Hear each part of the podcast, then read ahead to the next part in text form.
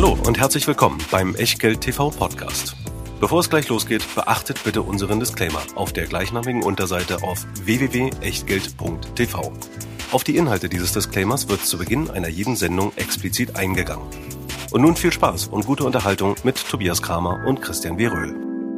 Herzlich willkommen aus Berlin, herzlich willkommen zu Echtgeld TV, zu einer Sendung, auf die viele von euch gewartet haben, die oft nachgefragt wurde. Es soll gehen um Faktor-ETFs und deswegen heißt diese Sendung Faktor-ETFs im Check mit Christian Viröl und Tobias Kramer. Christian ist ja, wenn wir diese Sendung ausstrahlen, irgendwo in den weiten Gefilden Floridas. Ja. Ähm, von daher ist es zwar noch Oktober, wenn wir diese Sendung aufnehmen, aber novembergerecht.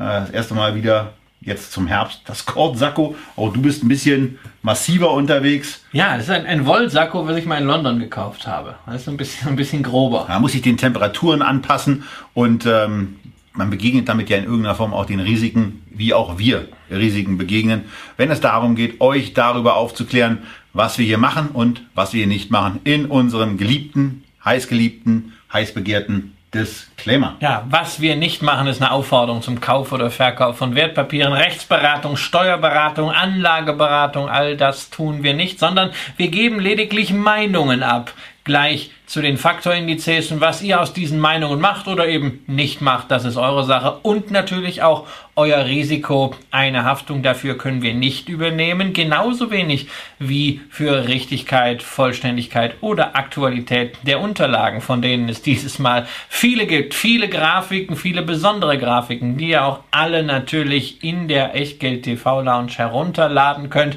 die ihr auch gerne bitte teilen dürft. Da freuen wir uns sehr drüber, aber ich sag euch, Freunde, Freunde, wenn ihr den Disclaimer da entfernt, den Quellenhinweis entfernt, das Echtgeld-TV-Logo entfernt oder die sonst in irgendeiner Form verändert, dann kriegt das mit mir zu tun. Also einfach schön den Quellenhinweis dran lassen, gerne noch einen zusätzlichen Hinweis auf unsere Website oder den Twitter-Account oder die Insta-Fanpage machen und dann bleiben wir Freunde. Vielen Dank. Und ansonsten bekommt ihr es eher mit Kai zu tun als mit Christian. Ähm, aber das ist auch nicht zwingend angenehmer. Naja, also ähm, er, er bleibt förmlicher als ich. Echtgeld TV mit Faktor ETFs im Check. Ein Thema, was immer mal wieder aufkam, weil wir ja auch in unseren Just One Sendungen auch Faktor ETFs bereits als Alternativen vorgestellt haben. Speziell dabei erwähnt den Size und den Value Faktor. Aber bevor wir uns mit einzelnen Produkten beschäftigen, bevor wir uns mit einzelnen Performances beschäftigen, zunächst mal was ist eigentliche Faktor? Da, da stellen wir uns immer ganz dumm, ne? wie wir damals in der Feuerzangenbowle gelernt haben. Was eine ist ein große schwarze Raum. Ja, eine große schwarze Raum. Ein Faktor ist eigentlich eine Werttreiber. Ja, also ein Werttreiber, ein Renditetreiber. Wie dieser ähm, Kessel. Ja, im, im Grunde wie dieser Kessel. Manchmal ist ein bisschen zu viel Druck auf dem Kessel. Aber Scherz beiseite. Faktoren, wir kennen klassischerweise gerade als ETF-Investoren natürlich die Indizes Indizes, die kapitalisierungsgewichtet sind. Das heißt, Unternehmen, die groß sind, haben ein großes Gewicht, Unternehmen, die ein bisschen kleiner sind, haben ein kleineres Gewicht, aber man deckt mit einem solchen Index den gesamten Markt ab oder eben den gesamten Sektor. Faktor hatten wir jetzt letztens auch in der DAX Sendung. Genau, im DAX ist halt, sind halt nun mal die größten Werte Deutschlands drin, nach Kapitalisierung. Das Dumme ist, dass wir halt auf dem deutschen Kurszettel äh, zum Beispiel nur sehr wenige defensive Werte haben, nicht zyklischer Konsum, beispielsweise nur eine Bayersdorf und irgendwie, naja, mit Hängen und Würgen eine Henkel.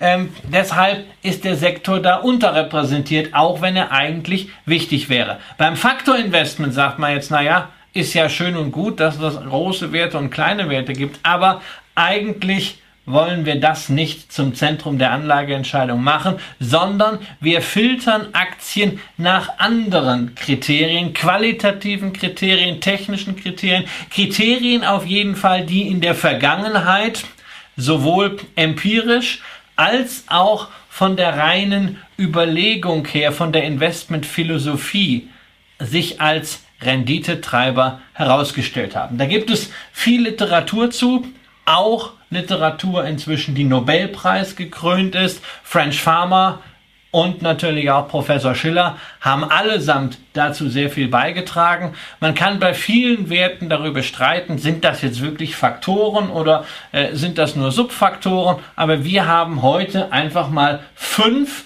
Faktoren herausgepickt. Fünf Faktoren, die vom Marktführer iShares auch wirklich als Factor ETFs verbrieft sind. Und eine Kombination von Genau. Ganze? Genau. Und die auch akademisch in jedem Falle validiert sind. Das heißt nicht, dass es nicht noch mehr Faktoren gibt, aber bei den fünfen ist man sich weitgehend einig in der Wissenschaft, dass das wirklich Renditetreiber sind, dass das wirklich Faktoren sind, die die Performance oder auch die Outperformance von bestimmten Aktien, bestimmten Märkten, bestimmten Aktiengruppen erklären. Und wie schon in der DAX-Sendung heißt es hier dann eben auch, dass nur, weil die jetzt zur Vorstellung kommenden Faktor-ETFs, Faktorstrategien in der Vergangenheit Outperformance generiert haben, heißt es nicht, dass sie das in Zukunft tun. Und es heißt auch nicht, dass sie das in jeder Marktphase tun. Beim DAX haben wir da ja schon ein paar Schwerpunkte zugesetzt. Und auch hier werden wir dazu ein paar Schwerpunkte setzen und euch auch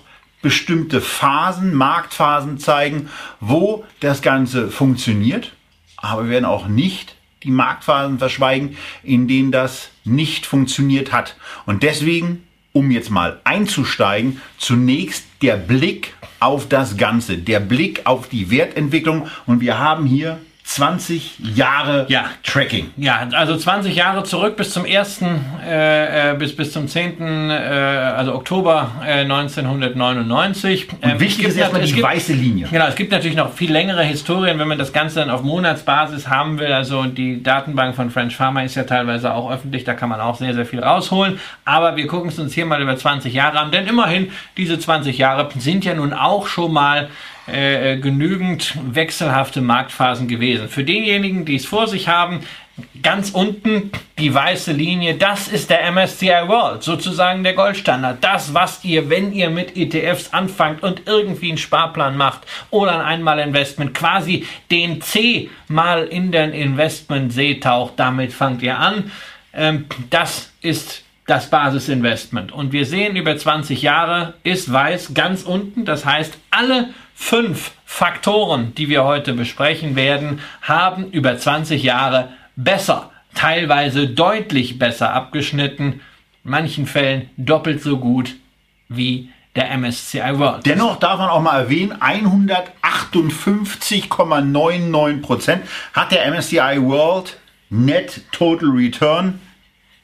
Ist es die US-Dollar-Betrachtung? Ja, wir haben jetzt hier mal die US-Dollar-Betrachtung, um die, weil die Indizes sehr, sehr stark US-dominiert sind. Wir kommen ja gleich wir zum werden, Euro. Wir werden uns gleich dann auch mal Euro anschauen. Und äh, wir hatten das ja schon in der äh, letzten, in der Just One äh, Nummer 3, die wir anders benannt haben, nämlich 1, 2 oder 3, ähm, oder die besten ETFs zum Ausdruck gebracht, dass es dabei durchaus das Thema Währung gibt, denn in den letzten Jahren war gerade der US-Dollar eben ein Werttreiber und bei einer schwächeren Entwicklung kann das auch mal wieder ein Werthemmnis werden. Hier ist es also auf jeden Fall so, 159 Prozent mit der Mutter aller Strategien, mit der Mutter aller ETFs im Moment, dem weltweit breiten Investieren, was dann durch Faktoren ergänzt wird. Ja, also ich meine, es sind durchschnittlich 5% äh, pro Jahr. Das ist nicht schlecht. Äh, Anleihen wären übrigens besser gewesen über den Zeitraum, ja. Aber ähm, mit einzelnen Faktoren waren halt 6, 7 oder fast 8% drin. Allerdings, und jetzt fängt es an, nicht kontinuierlich. Weshalb wir diesen 20-Jahres-Zeitraum einfach mal nehmen und ihn durchteilen und uns die beiden 10-Jahres-Zeiträume anschauen. So, und da sehen wir an erster Stelle, das Weiß immer noch ganz unten ist. Also der MSCI World Net Total Return ist der schlechteste bei dieser Wertentwicklung, die dann im Übrigen auch gar nicht so richtig doller aussieht, weil ähm, Ja, sind das eben sind- nur so 11,6 Genau, Prozent. das, das sind äh, äh, die äh, erste Hälfte unseres 20-Jahres-Zeitraums. Das ist 1999 bis 2009.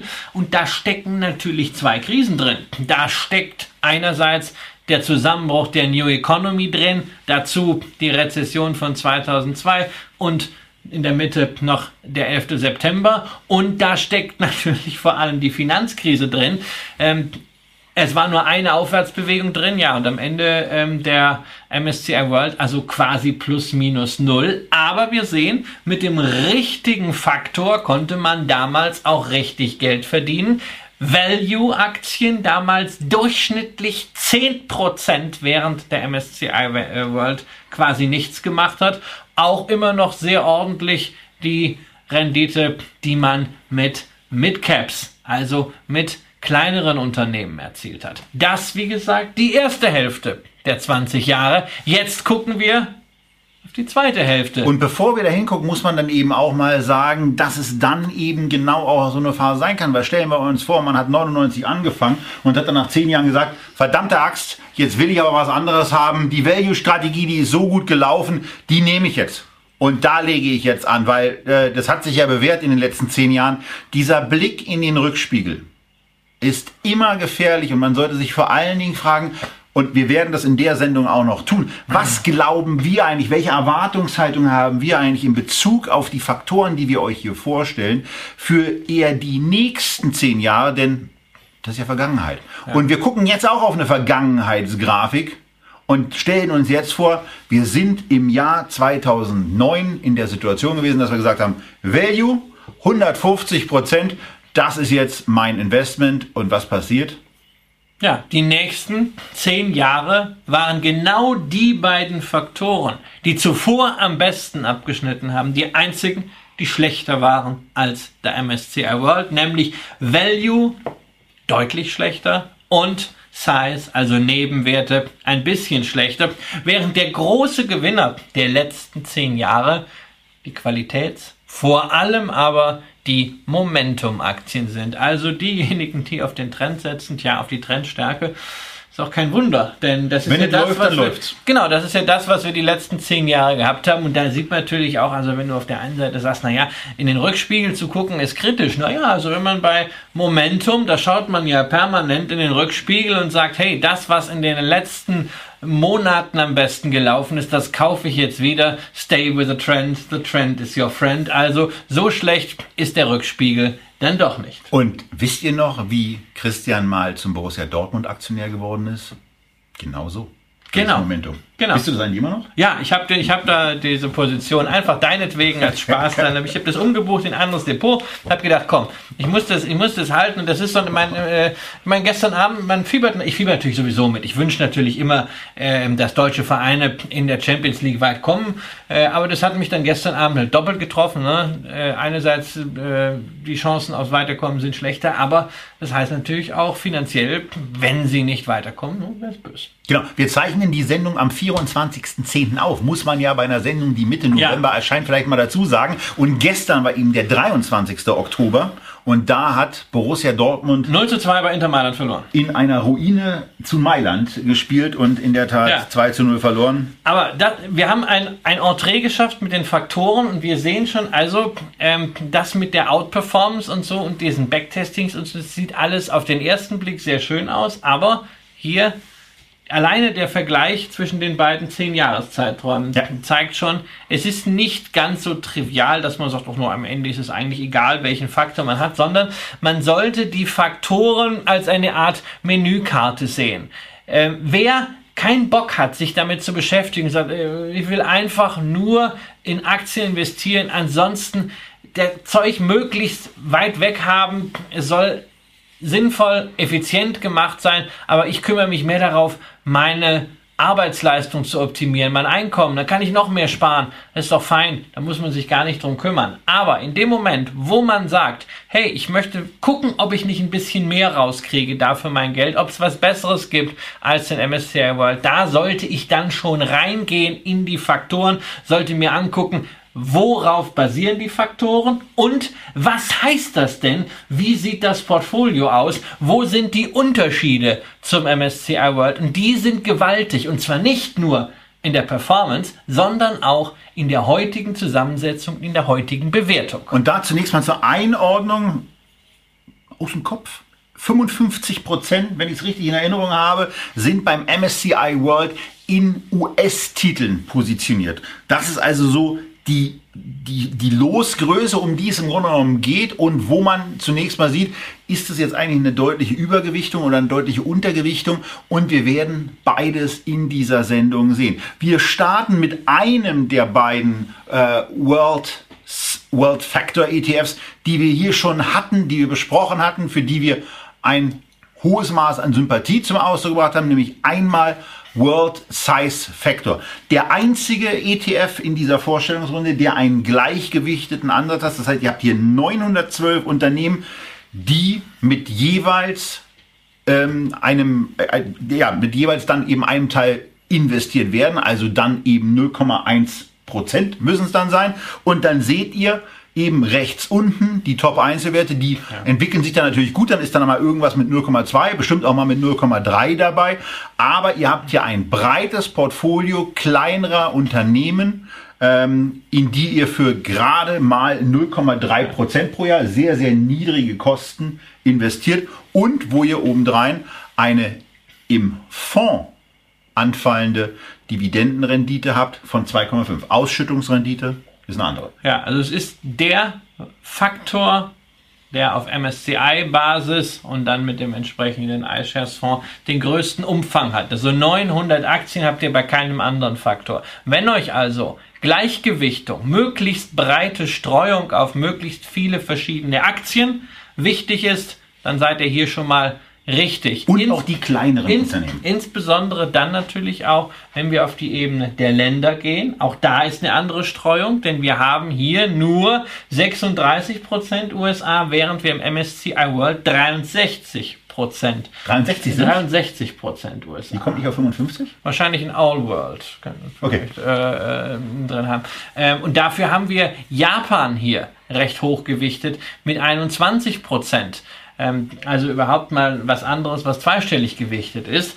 Und wir haben natürlich ein etwas anderes Sektorgewicht, Schwergewicht im MSCI World.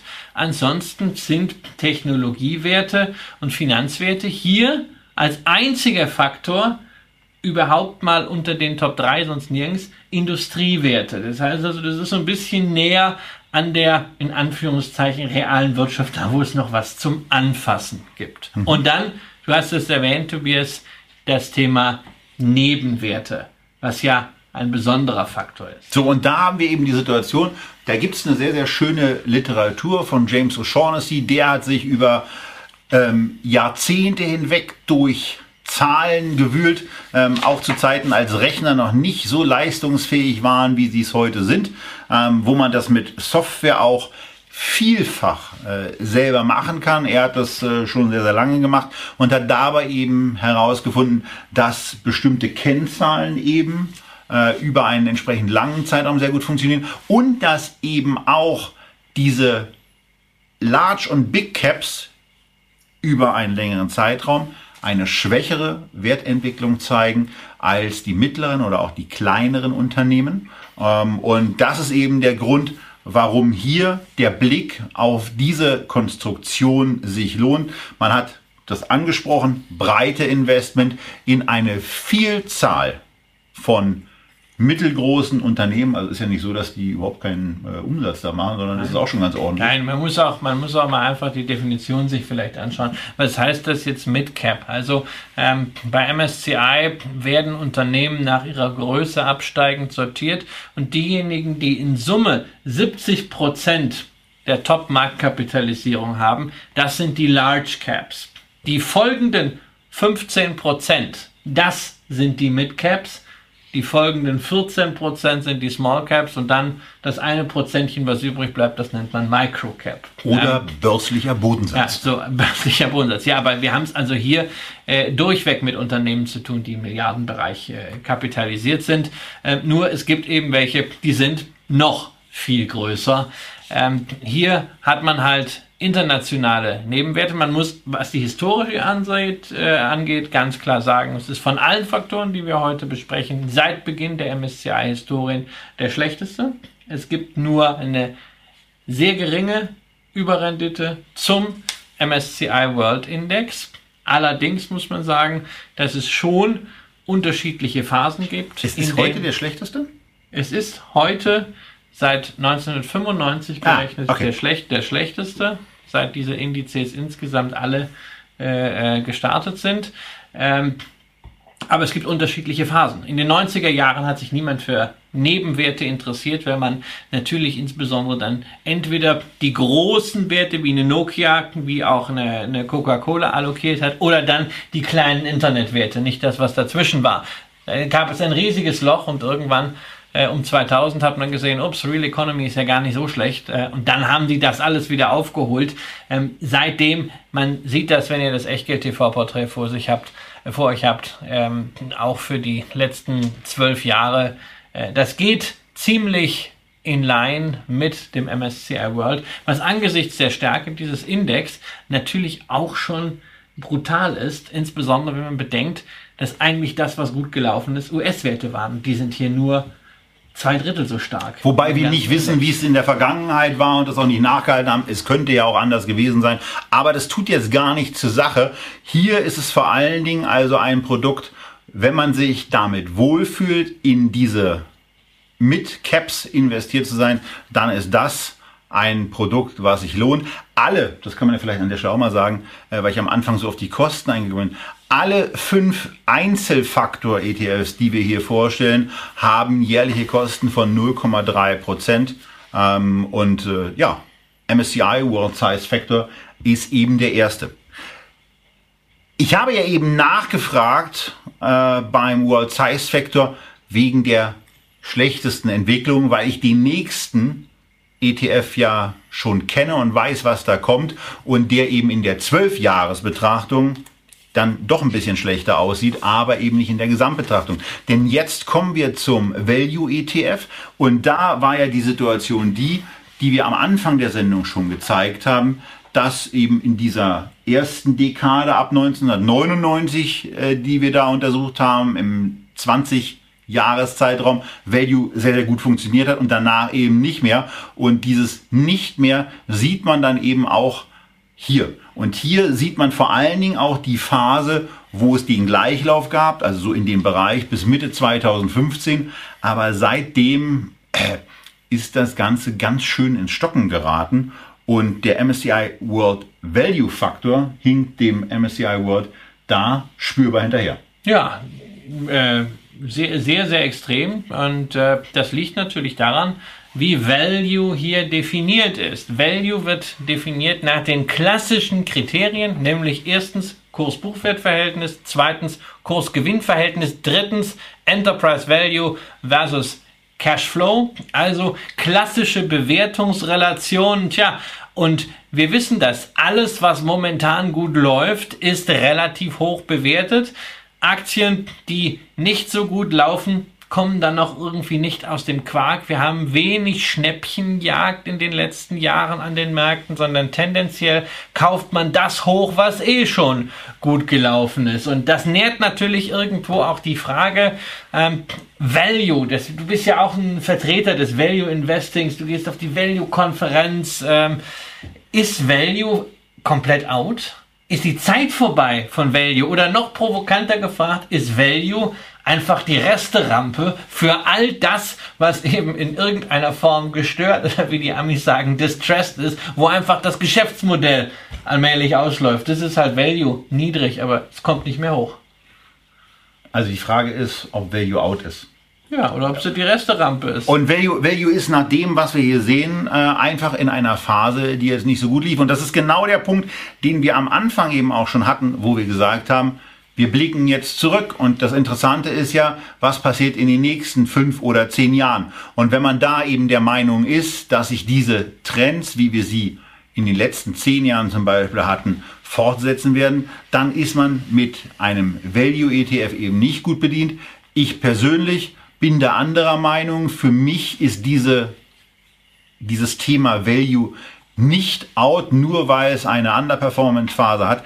Ich sage ganz ehrlich, dass ich mich sowohl mit dem World Value Factor und auch dem World Size Factor bei einem jetzt erfolgenden und bei mir ja in der Tat auch jeden Monat stattfindenden Investment über Sparpläne mit diesen beiden Produkten am wohlsten fühle. Und zwar vor allen Dingen deswegen, weil mir äh, der Kernansatz gefällt. Und, das kommt ja hier bei diesem Produkt auch schon wieder raus, dass, die, dass der Amerika-Anteil mit 36 Prozent eben besonders gering ist, was sich nicht gegen die amerikanischen Unternehmen richtet, sondern was sich vor allen Dingen gegen das mit amerikanischen Unternehmen einhergehenden Währungsrisiko der enthaltenen Aktien ja, und natürlich auch das Bewertungsrisiko, das muss man auch sehen. Die amerikanischen Aktien sind diejenigen, die am besten gelaufen sind. Und der amerikanische Aktienmarkt ist auch derjenige von etablierten,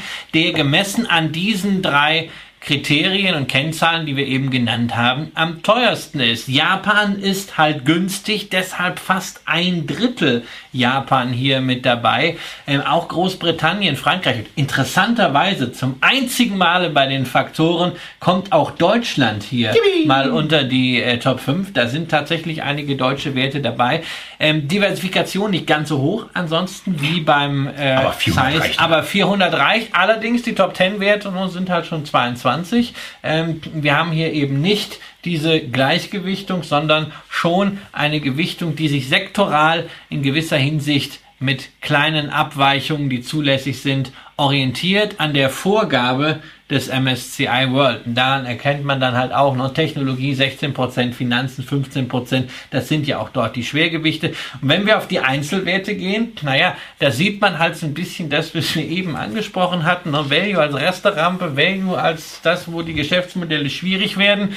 Ähm, AT&T, ja, die hatten lange Zeit ein Wachstumsproblem, haben sich nach vorne geflüchtet.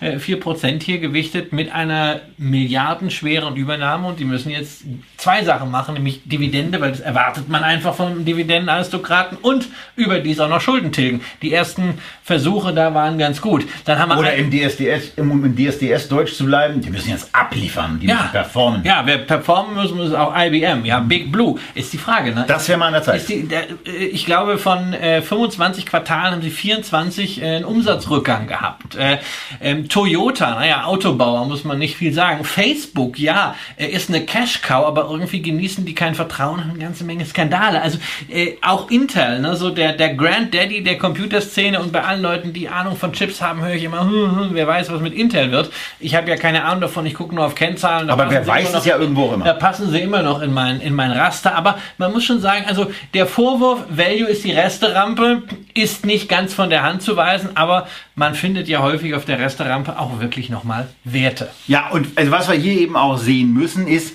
wir haben bei diesen Unternehmen eben ein durchschnittliches KGV von unter 10. Und äh, das muss man sich Ja. dann eben schon mal reinziehen. Wir haben eine Dividendenrendite, nochmal, innerhalb des Fondsvermögens von 3,7 Prozent.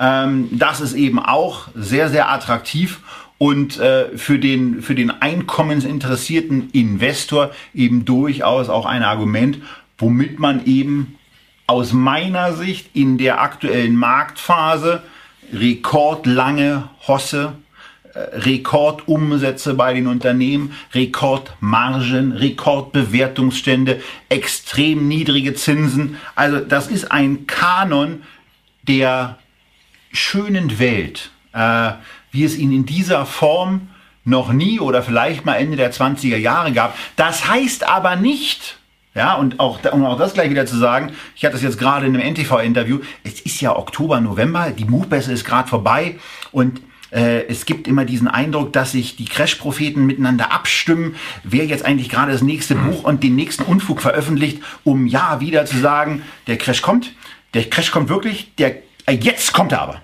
Und äh, das ist eben die Situation, wir wissen es nicht. Wenn es irgendwann mal passiert, dann ist die Wahrscheinlichkeit aus meiner Sicht sehr hoch, dass man mit einem solchen Produkt besser fährt und äh, dass man auch generell aufgrund der Bewertung ruhiger schlafen kann. Ja. So, und damit sind wir beim nächsten Faktor fast angekommen, wenn wir da nicht noch eine klitzekleine Grafik hätten, die wir jetzt besprechen oder schneiden wir das einfach Das raus? können, das, können, das können wir ganz schnell machen. Für diejenigen, die Grafiken mögen, einfach nochmal eine andere Darstellung, bisschen längerer Zeithorizont, nochmal die 20 Jahre. MSCI Wie sind World, die denn Euro? World Value gegen den MSCI World weiterhin in Euro hier und einfach da unten nochmal die relative Wertentwicklung der Spread sozusagen zwischen beiden, äh, zwischen dem Faktor und dem Index. Und man sieht, die relative Wertentwicklung steigt bis 2007, wackelt dann ein bisschen bis 2009. Das heißt, bis dahin ist in der Value-Welt alles Genau. in Ordnung. Und dann sieht man es leicht, aber kontinuierlich schmilzt das Also Ganze Jahre Hui, zusammen. zehn Jahre Hümpf. Ja, Und jetzt die ist- letzten jetzt zwei, drei Jahre Genau, bisschen jetzt, ja, jetzt ist die Frage, ob wann dieser Trend sich umkehrt. Argumente dafür hast du genannt. Ähm, gleichzeitig das, was an der Börse am beständigsten ist, sind nun einmal Trends und sie werden häufig in ihrer Länge und in ihrer Konstanz und in ihrer Stabilität unterschätzt. Deshalb kann also auch Genau. die Underperformance der Value-Strategie noch lange anhalten, aber man wird ja zum Beispiel auch mit einer Dividende belohnt. Bei dem iShares-Fonds, den wir hier vorgestellt haben, wird diese nicht ausgeschüttet. Es gibt aber auch von anderen Fondsgesellschaften ausschüttende äh, Fonds. Äh, das ist hier jeweils dem Gusto überlassen. Wir haben hier einfach die Produkte des Marktführers genommen, weil sie günstig sind, weil sie ein gewisses Volumen haben, das auch darauf schließen lässt, dass die Produkte in ein, zwei Jahren noch am Markt sind, am besten sogar in fünf bis zehn Jahren und weil sie außerdem physisch repliziert sind. Und jetzt gehen wir in etwas rein, was einfach mal richtig schön klingt. Denn der Faktor, den wir jetzt besprochen, heißt Quality. Und wir sprechen über den MSCI World Quality Factor. Dabei geht es um Kriterien wie hohe Profitabilität, Ja, hohe um Profitab- niedrige Verschuldung und noch was. Genau, ja, also hohe Profitabilität heißt einfach, man schaut sich ein Return on Investment an. Verschuldungsgrad kennt man ja auch aus unserem Echtgeld-TV-Porträt. Und dann noch das, was man in Amerika Earnings Volatility nennt, also die Schwankungen der Erträge, die natürlich möglichst gering sein sollten, also möglichst kontinuierliche Gewinne. Und dazu auch nochmal den Rückblick auf die DAX-Sendung, wo wir auch dieses Thema niedrige Volatilität nicht bei den Ergebnissen, sondern bei den Kursen hatten. Ja. Die Hier- Volatilität also auch hier ein Hier- Kriterium. Ja, aber wirklich fundamentale Volatilität. Hat nichts mit Kursen zu tun. Hier geht es nur darum, ähm, ist das hin und her bei den Gewinnen, ist es zyklisch oder ist es eben doch wirklich defensiv. Auch hier haben wir eine Sektorvorgabe des äh, MSCI World, an der man sich orientiert. Wir haben hier bei diesen Qualitätskriterien wundert nicht wirklich eine noch stärkere US-Dominanz als im MSCI World. Statt 62,5 haben wir hier 66% USA. Also für denjenigen, der sagt, hey, ich hätte gerne mal ein Produkt, womit ich das US-Exposure ein bisschen begrenze, ist das gar nichts. Ähm, meiner, Aber da geht noch was. Meiner Ansicht nach ist es auch nichts für jemanden, der zum Beispiel in Dividendenadelwerte investiert, ähm, weil Dividenden sind kein Faktor. Ich habe da häufiger schon mit Gerd Kommer drüber gesprochen, wir sind uns da ziemlich einig, sondern Dividende ist letztendlich ein Mischfaktor, ähm, der natürlich aus Qualität, teilweise aus Value in anderen Ansätzen wie meinem natürlich auch aus Momentum, weil ich sehr stark auf Dynamik, fundamental Dynamik achte, äh, erklärbar ist. Also Dividende ist so ein Meta-Ding. Aber wer schon ein Dividendenportfolio hat und das nach Dividendenqualität zusammensetzt, nach Kontinuität, nach Ausschüttungsquote, der hat da relativ starke Überschneidung mit einem solchen ETF. Das ist wirklich ein Produkt für jemanden, ja, der, der ein Basisinvestment sucht. Es ist nichts Spektakuläres. Auch in der Vergangenheit, diese Qualitätswerte haben nie diese riesen Ausreißer wie zum Beispiel eine Value-Strategie gehabt, dass sie mal so brutal viel besser laufen und dann brutal viel schlechter. Das ist stattdessen eine relativ konstante, kontinuierliche Überrendite, die natürlich auch auf großen Namen basiert. Da ist zum Beispiel eine Apple dabei, da ist zum Beispiel eine Johnson Johnson dabei und da ist in der Tat auch eine Facebook dabei, was uns bereits hier eines zeigt, Aktien können in verschiedenen Rankings mit vorne liegen, denn Quality macht keine Aussage über Bewertung und es kann durchaus ein Qualitätsunternehmen gleichzeitig auch noch günstig sein. Es kann auch ein Qualitätsunternehmen sauteuer sein. Das heißt, man kann auch durchaus mehrere von diesen Faktoren kombinieren. Und Christian sagt ja ganz gerne, dass Qualität ihren Preis hat. Und das sieht man hier auch ein Stück weit an der Bewertung der im Fondsvermögen enthaltenen Position. Denn das durchschnittliche KGV ist bei diesem Produkt 18,3. und die Dividendenrendite mit 2,4 Prozent, glaube ich, immer noch erträglich und durchaus attraktiv im Fondsvermögen. Also von daher, das sieht gut aus. Ähm, die 66 Prozent wären, wie schon gesagt, für mich von der Gewichtung her ähm, ein Problem wegen des, wegen des sehr, sehr hohen Dollar-Exposures, was ich so persönlich in die nächsten Jahren nicht unbedingt haben möchte oder ähm, dann eben schauen muss, wie ich das gegebenenfalls absichere. Ähm, was wir jetzt auch nicht sagen können, aber was von der Vermutung her vermutlich auch nicht komplett unbegründet ist, dass diese Outperformance, die wir hier haben, auch zu einem gewissen Teil, nicht nur, aber zu einem gewissen Teil auch auf den Währungseffekt zurückzuführen ist, wenn wir unterstellen, dass diese US-Übergewichtung nicht nur jetzt existiert, sondern auch schon in den letzten Jahren existiert hat. Denn ähm, der US-Dollar hat in diesem Zeitraum ja um etwa äh, ein Drittel zugelegt. Ja, also diesen, dieser, natürlich ist das ein Thema, aber wir haben, wir haben ja 62,5 zu 66 aktuell. Äh, ähm, so stark werden die Abweichungen nicht gewesen sein. Jeder weiß, wenn man in Qualitätswerte investiert, man kommt an den USA nicht vorbei. Ähm, deshalb, ist das, deshalb ist das völlig logisch. Ähm, und durch die Sektoren, äh, ist auch sichergestellt, dass man jetzt nicht zu sehr in die eine oder andere Richtung abdriftet, weil das gehört ausdrücklich zum Anlage Prinzip dazu, dass man nur geringe Abweichungen von der Sektorgewichtung des Basisindex hat. Käme dieser Fonds für dich oder dieser ETF für dich Nein. in Frage? Nein, der kommt für mich überhaupt nicht in Frage, weil es eine furchtbare Doppelung ist, weil äh, ähm, die Basis meines Portfolios ist Income Quality und äh, das brauche ich überhaupt nicht. Ja, der, der spielt für mich überhaupt keine Rolle. Ähm, da äh, sind andere Faktoren viel relevanter. Vielleicht finden wir ja noch was für Christian. Wir kommen zu einem Thema, was wir hier schon kurz geschreift haben in der Vorstellung des MSCI World Quality Factor, als es um das Thema Volatilität von Gewinnentwicklungen ging. Da haben wir auch noch was, was das gleiche Thema bei den Kursen berücksichtigt. Wir sind beim MSCI World Minimum Volatility Factor ETF angekommen und der geht dann eben auf die Aktien ein, die eine besonders geringe Schwankungsbreite bei ihrem Preis haben. Nein.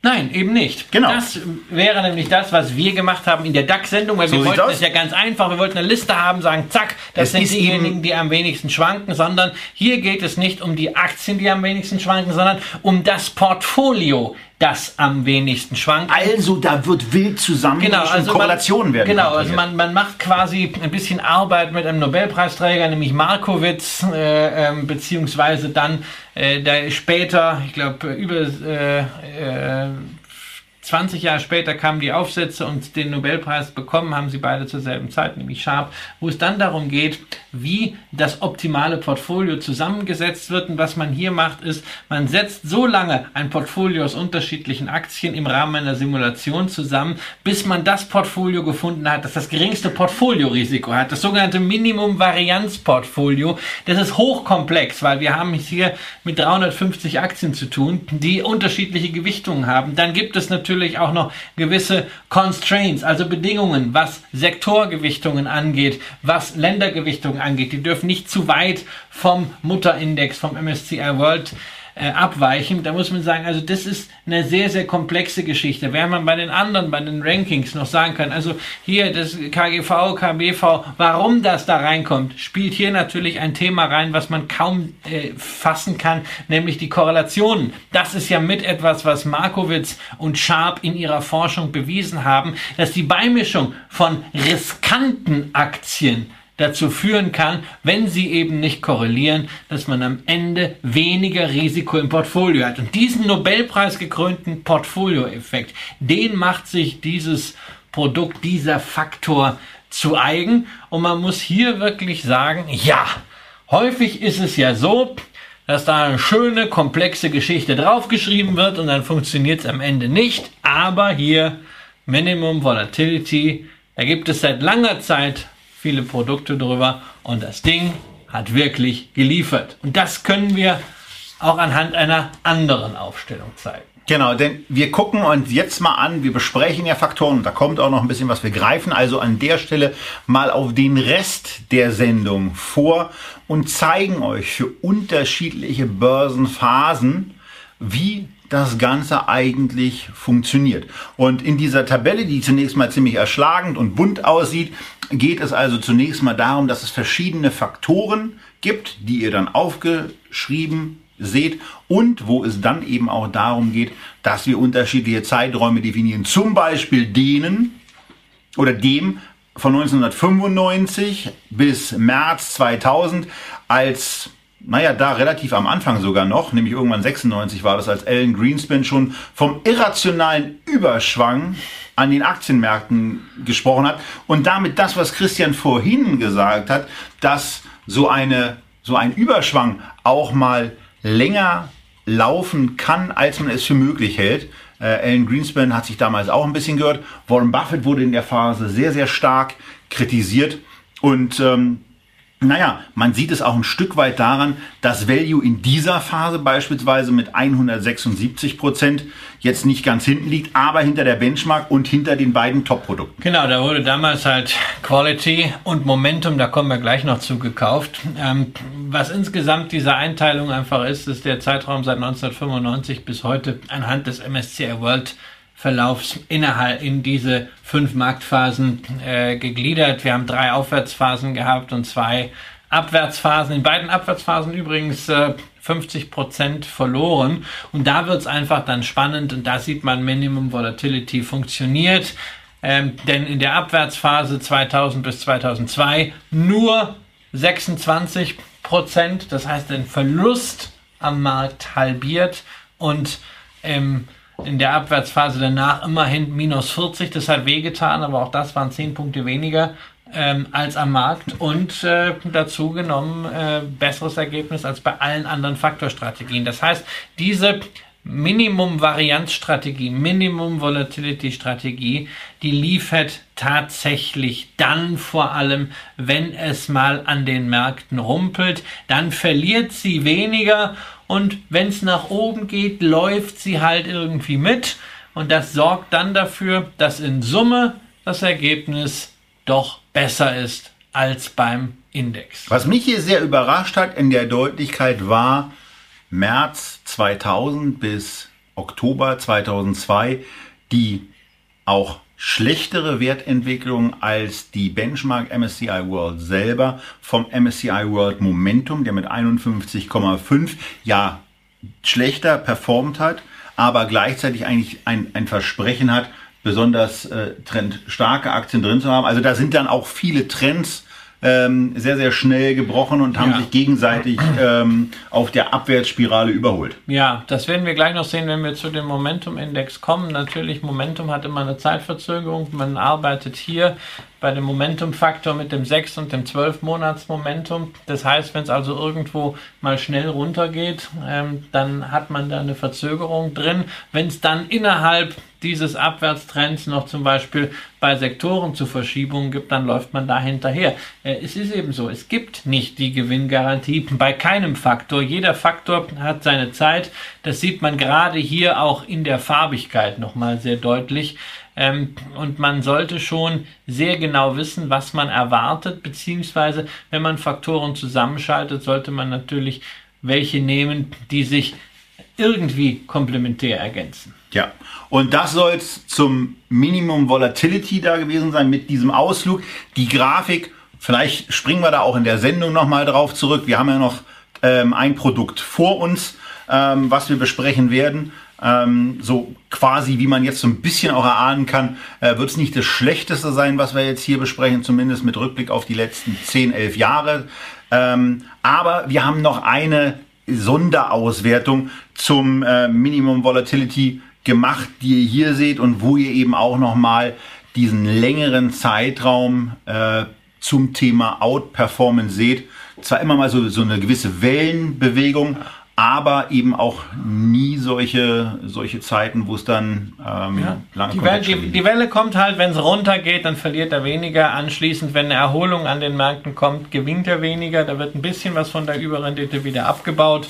Ähm, gleichzeitig muss man sagen, wir haben jetzt auch wieder eine Phase seit etwa einem Jahr, wo Minimum Volatility deutlich besser läuft. Und da ist, schwingt halt schon diese Angst mit, ähm, die sich ja Ende 2018 dann auch in Kurseinbrüchen materialisiert hat. Aber auch jetzt, man mag einfach gerne Aktien, die wenig schwanken. Man mag natürlich auch diese Aktien, weil viele Investoren nach wie vor mit dem Aktienmarkt fremdeln und nur deswegen in Aktien investieren, weil es bei Anleihen nichts mehr gibt. Und die suchen sich dann natürlich diejenigen, die am wenigsten Risiko haben. Man muss natürlich auch den Preis dann von, davon sehen, ähm, von dieser Flucht in Anführungszeichen in Sicherheit, in Unternehmen, in Portfolien mit geringer Volatilität.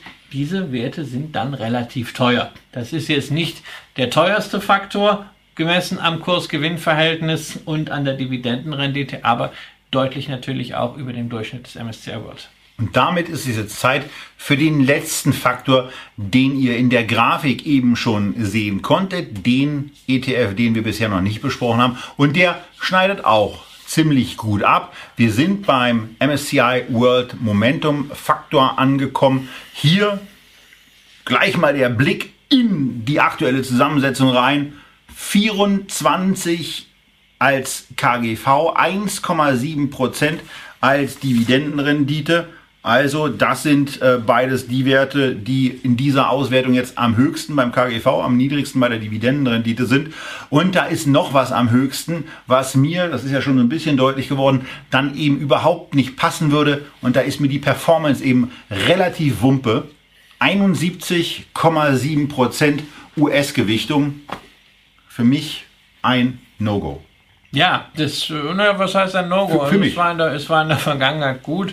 Ähm, es ist halt das Produkt der Stunde. Ja, wir haben einen validen Trend und diesen Trend kann man mit diesem Faktor einfach aufs Portfolio übertragen. Jeder, wie das er ist mag. Natürlich, man sieht natürlich daran, es funktioniert, weil man ist in dem besten Markt, das sind einfach die USA, man ist in dem stärksten Sektor übergewichtet, nämlich 30% Technologie, das ist fast das Doppelte.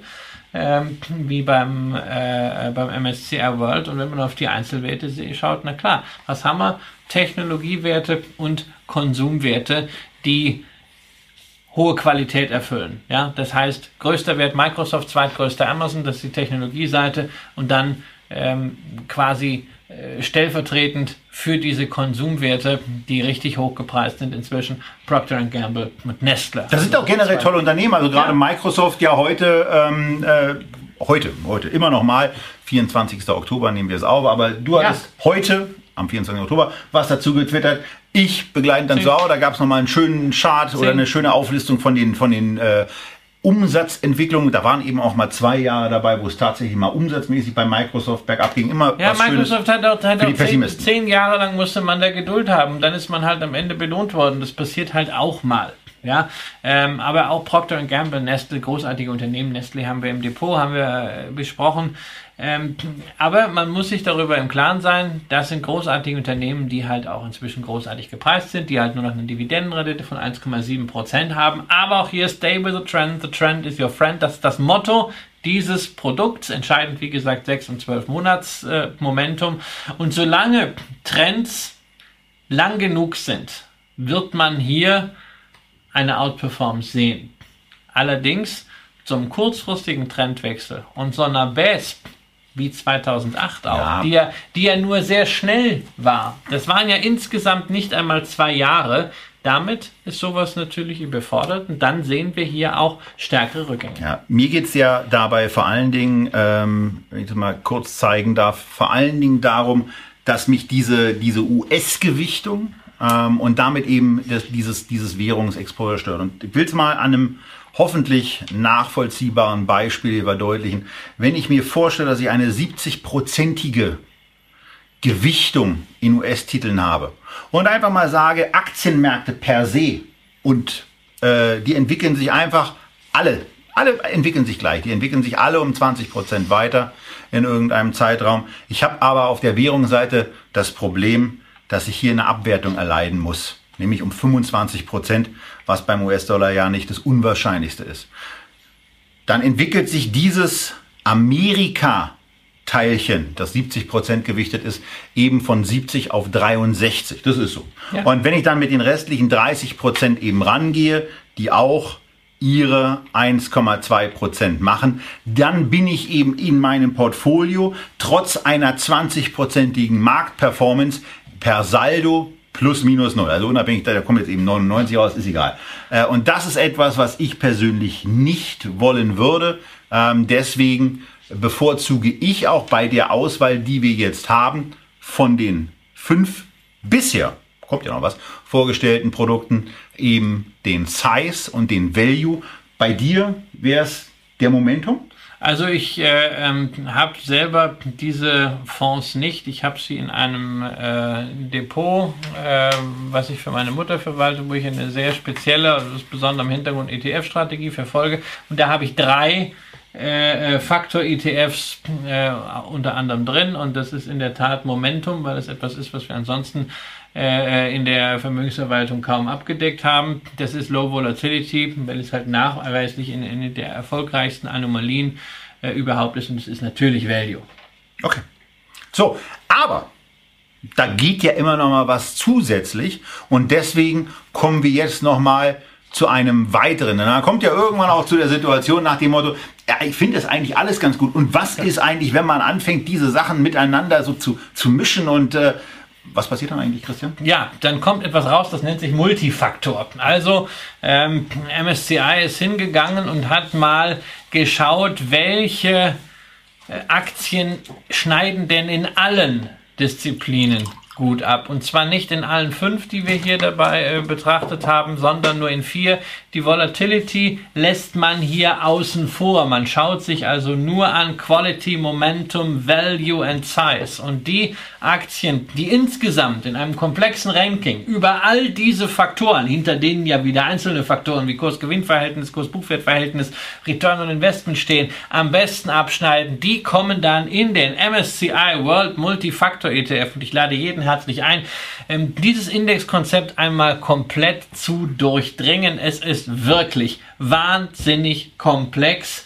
Ähm, und Komplexität zeichnet sich ja auch immer darin aus, man muss sie sich bezahlen lassen. Folglich haben wir bei diesem Multifaktor-Produkt 0,5 Prozent. Also das wirklich noch im Ansatz nachzuvollziehen, warum jetzt wer da drin ist oder warum nicht da drin ist. Ähm, das ist ähnlich so wie bei einem aktiv gemanagten Fonds, wobei mir der aktiv gemanagte Fonds dann lieber wäre. Da kann man nämlich den Fondsmanager, so wie wir das gemacht haben mit Roger Peters, einfach mal hier zitieren und fragen, so, Jung, nur erzähl mal, warum ist denn das drin und warum ist das drin und was erwartest du hier? Hier haben wir leider eine anonyme Maschine, die hochkomplex ist. Das sorgt bei mir immer mal so für sich aufstellende Nackenhaare. Das ist am Ende eine Black Box, hinten Geld rein, vorne kommt Performance raus. Aber die kommt. Ja, das muss man sagen. Performance äh, auch in den letzten zwölf Jahren sieht sehr, sehr gut aus. Ähm, nahezu kontinuierlich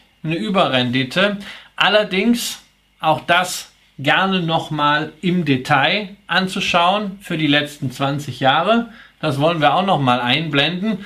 Und da sieht man dann, tja, der Vorsprung der Multifaktor-Strategie ist gigantisch über 20 Jahre das Ergebnis doppelt so gut wie beim einfachen MSCI World. Aber die Kurve, mit der das erreicht wird, ist immer flacher geworden und seit 2018 ist sie tatsächlich leicht rückläufig. Will heißen, seit 2018 läuft Multifaktor, das Hochkomplexe, schlechter als der MSCI World. Und da muss ich natürlich auch noch sagen, die meisten Produkte auf solche Multifaktor-Strategien, die sind erst so 2017 gekommen. Timing is a bitch, würde man da sagen. Ja, oder ein Schelm, wer schlecht ist dabei denkt, vielleicht ist es einfach ein bisschen zu komplex, vielleicht ist es ein bisschen zu sehr vergangenheitsoptimiert worden, denn anders. Sowas gibt's? Ja, natürlich, weil anders als das, was wir über Value gesagt haben, über Size, über Quality, über Low Volatility. Das sind Anomalien, die sind wissenschaftlich fundiert. Das ist dieses Multifaktor, einfach Financial Engineering. So, und dann kann man eben auch mal sagen, in kurz heißt es in irgendeiner Form. In kurz, also wer äh, es ist ein, ein schönes Produkt mit tollen Bilanz, aber wer sich für Faktor Investments interessiert, sollte lieber diejenigen rauspicken, die für ihn interessant sind. Ein oder zwei machen Sinn. Da braucht es entweder eine Markterwartung zu Aktien, zu Währungen, zu Strategien oder, und das eigentlich auf jeden Fall, eine Abgrenzung zu dem Portfolio, was man schon hat, so wie es bei mir keinen Sinn machen würde, einen Quality-Fonds hineinzubringen, wird es vielleicht bei jemandem, der schon bis zur Halskrause voll ist mit Fangwerten, keinen Sinn machen, da jetzt ein Momentum reinzunehmen. Ähm, da kann man dann Schwerpunkte mit setzen, vielleicht beim einen oder anderen auch mal zu sagen, na ja, vielleicht möchte man bewusst Europa stärken. Es gibt diese Ansätze mit ähnlicher Fokussierung auch für Europa. Es gibt sie auch für die USA. Gibt manche sogar für den Euroraum. Die grundlegenden Definitionen und das Verhalten der Faktoren ist aber dasselbe. Den Multifaktor würde ich mal inzwischen bis auf weiteres einstufen in die Kategorie allzu viele Köche verderben den Brei. Ja, bei mir ist es dann so, da sage ich auch, brauche ich nicht, auch aus den äh, genannten Argumenten von Christian, auch aus meinen genannten Argumenten, auch da wieder sehr hohe US-Gewichtung. Ähm, aber zumindest muss man auch mal sagen, die, das Kurs-Gewinn-Verhältnis, also äh, wieder im attraktiven ja. Bereich. Aber das kann man eben auch anders haben. Ähm, und unsere Vorlieben haben wir euch gesagt. Wir freuen uns auf eure Vorlieben und welche der fünf vorgestellten Produkte ihr am interessantesten findet. Die könnt ihr einfach unten im Kommentar hinterlassen. Irgendwo da ist dann auch die Möglichkeit, naja, einen, einen Daumen nach oben zu geben, ähm, das Ganze auch zu teilen euren Freunden, genau, gerne euren überall, überall dort teilen, wo über ETFs gesprochen wird. Es gibt ja Facebook-Gruppen über ETFs und sowas. Da kann man sowas auch teilen. Ja. Und dann freuen wir uns darüber, wenn euch diese Sendung gefallen hat, wenn ihr euren Daumen, euren Kommentar da lasst, wenn ihr das Ganze als Podcast hört, dann eben auch die Bewertung und gerne auch ein paar Sätze dazu schreibt, wenn es euch gefallen hat. Wenn es euch nicht gefallen hat, macht es nicht bei iTunes, schreibt uns eine Mail ähm, und wir freuen uns dann darauf, wenn wir euch das nächste Mal wieder bei Echtgeld TV begrüßen und bis dahin sagen wir, macht's gut und bis zum nächsten Mal. Tschüss.